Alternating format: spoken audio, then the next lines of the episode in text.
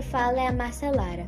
Esse podcast tem por finalidade, primeiramente, por um trabalho de escola e, segundo, abordar o tema probabilidades, com direito a exemplos e aplicações, tudo isso de forma clara e objetiva. Que tal entender um pouco sobre essa importante e decisiva área de matemática? A probabilidade é tão presente na nossa vida que talvez você já até a entenda.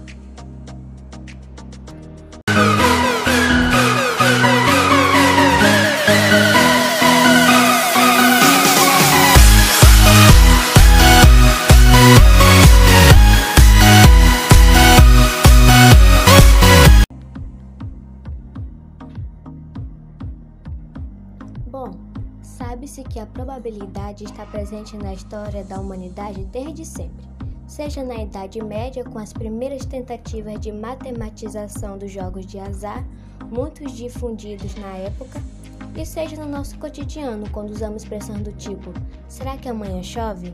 Ou acho que provavelmente o ônibus irá atrasar hoje. Nesses tipos de expressões está presente a ideia de que há algo que pode ou não acontecer, um determinado evento. Isso é exercitar a probabilidade. Você está apenas trabalhando com as possibilidades de algo acontecer.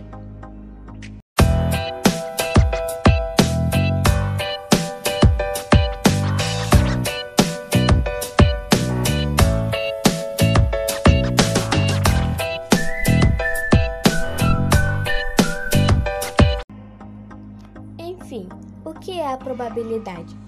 Ela é um conceito da matemática que mede as chances de acontecimento de um resultado. Estas chances são obtidas a partir da razão ou divisão do número de casos favoráveis pelo total de casos possíveis. Nesse sentido, a fim de compreendermos a probabilidade, convém antes relembrarmos alguns conceitos importantes dentro dela. O primeiro conceito a ser destacado é o de experimento aleatório consiste em qualquer experimento onde o resultado é desconhecido.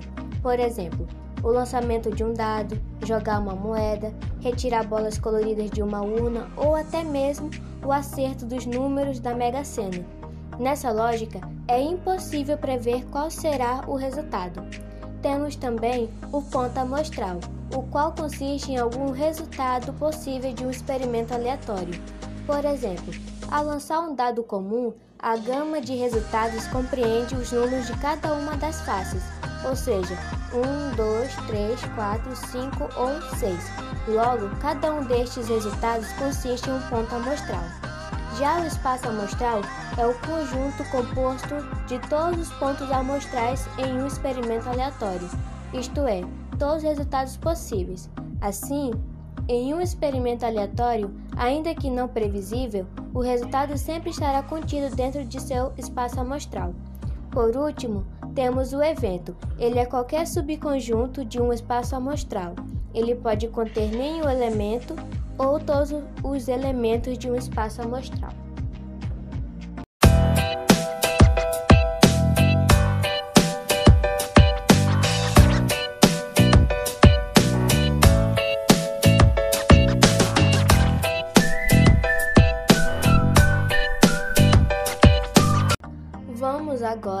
Através de um exemplo, tornar mais prático esse conhecimento, considerando o lançamento de um dado e recapitulando os conceitos iniciais temos.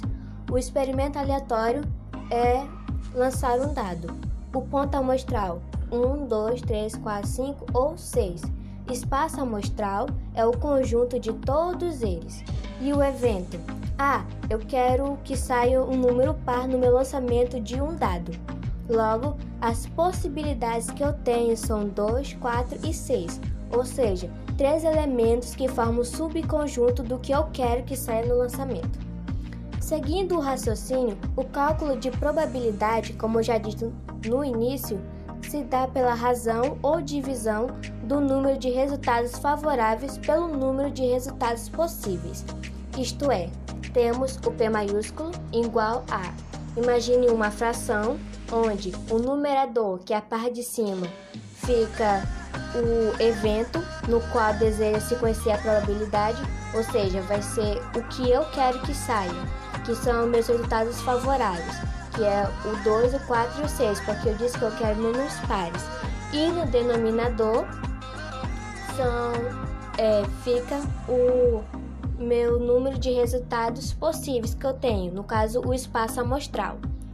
Então, se no meu evento eu tenho só três elementos e no meu espaço amostral eu tenho seis, agora eu só faço a divisão de 3 por 6, que vai dar igual a 0,5. Logo, a probabilidade de que saia números pares é 50%, ou seja, do 0,5 multiplica por 100 e acrescenta o sinal da porcentagem. E é importante ressaltar que as probabilidades sempre estarão compreendidas em valores no intervalo de 0 a 1 ou de 0% a 100%, beleza?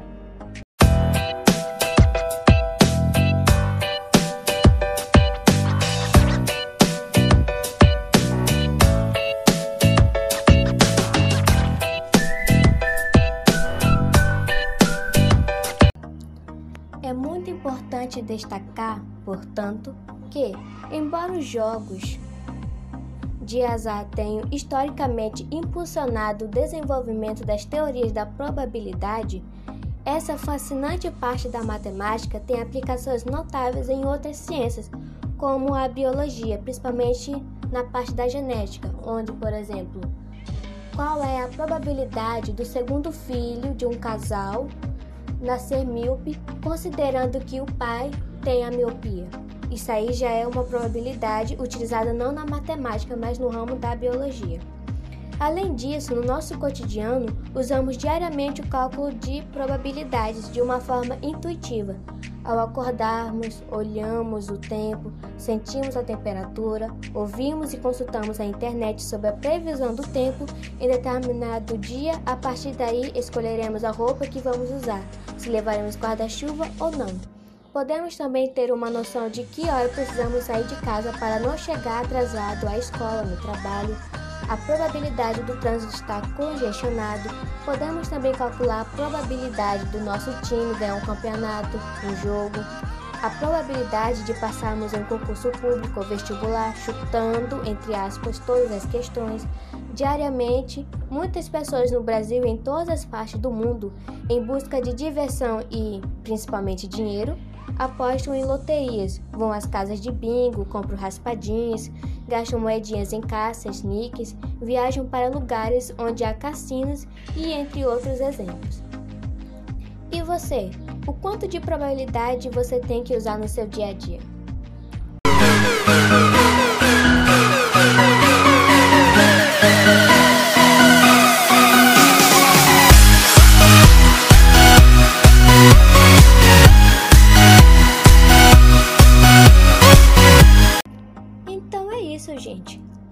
Obrigada a todos que ouviram até aqui e vejo vocês no próximo podcast. Provavelmente, nunca se sabe, né?